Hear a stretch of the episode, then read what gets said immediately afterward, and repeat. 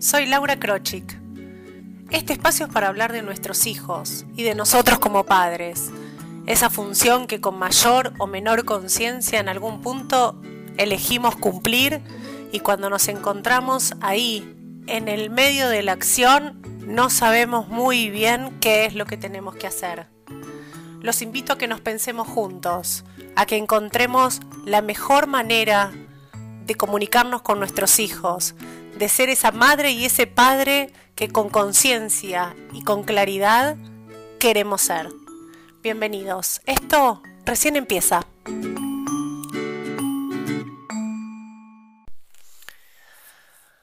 Retomando el tema del aburrimiento, muchos padres piensan que si no le dan a sus hijos algo para hacer, se las van a ver negras.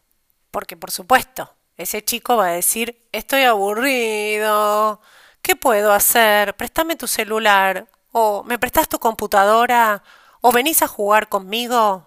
Y la verdad, seguramente tienen razón. Pero la pregunta que deberían hacerse es, ¿es bueno evitarles el aburrimiento siempre a los chicos? Me doy cuenta que algunos padres los agobia tanto el aburrimiento de sus hijos que se convierten en un payaso andante, o arman un jardín de infantes, o un centro de diversiones, organizan juegos especiales, contratan gente que venga a jugar con los chicos, arman unos planes estrambóticos increíbles. Rescatar a nuestros hijos del aburrimiento no es bueno, porque no les estamos dando la oportunidad de pensar ellos solos ¿Cómo llenar ese vacío? Si nunca pueden decidir qué hacer con su tiempo libre, ¿cómo van a aprender a gestionarlo? Somos los adultos los que proyectamos en ellos nuestra intolerancia al aburrimiento. Y esto yo creo que se agudizó desde que tenemos nuestros teléfonos inteligentes. Nos invadió un horror al vacío en el que no podemos estar más de medio minuto sin estar ocupados en algo. Bueno, alcanza con subirse a un colectivo, o a un subte y está todo el mundo con el celular en la mano. Ya no existe viajar e ir conectándome con mis propios pensamientos. Tengo que estar mirando el celular todo el tiempo. La tendencia de los padres por buscar la felicidad y la alegría de los hijos pasa por encima de todo. Educar para que mañana los hijos sean felices no es real, no es verdad. Las pérdidas y las incomprensiones son parte de la existencia.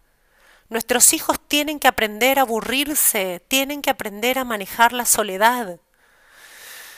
Algunas claves para gestionar el aburrimiento de nuestros hijos. A ver, primero les diría no sacar el salvavidas, porque nadie se muere por aburrimiento.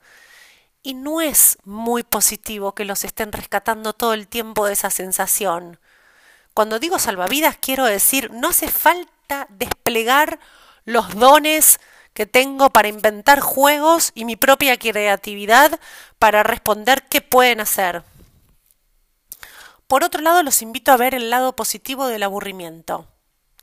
Si vivimos el aburrimiento, armo un problema, si, si, perdón, lo que quiero decir es que si yo a partir del aburrimiento como, como padre entiendo que eso es un problema, lo voy a vivir con pesadez, si tengo miedo a que me molesten, va a ser el aburrimiento un problema difícil de solucionar. Ahora, si yo le transmito a mi hijo que el aburrimiento es una oportunidad para pararse y pensar qué quiere, qué puede hacer con su tiempo, seguramente lo van a vivir de otro modo. Con esto lo que quiero decir es que se trata de transmitirles confianza. Confianza en que van a poder encontrar algo interesante para hacer, Muchas veces vivimos el aburrimiento de nuestros hijos con la obligación de sacarlos de ahí y por lo tanto los estamos sobreprotegiendo. Ojo con eso. Pero si pensamos que son ellos los que saben mejor que nadie qué hacer con su tiempo y se lo transmitimos, el mensaje de que ellos pueden gestionar su tiempo, seguro vamos a sentir menor presión y vamos a construir o vamos a acompañar a esos niños que se van a convertir en hijos mucho más autónomos, en personas autónomas.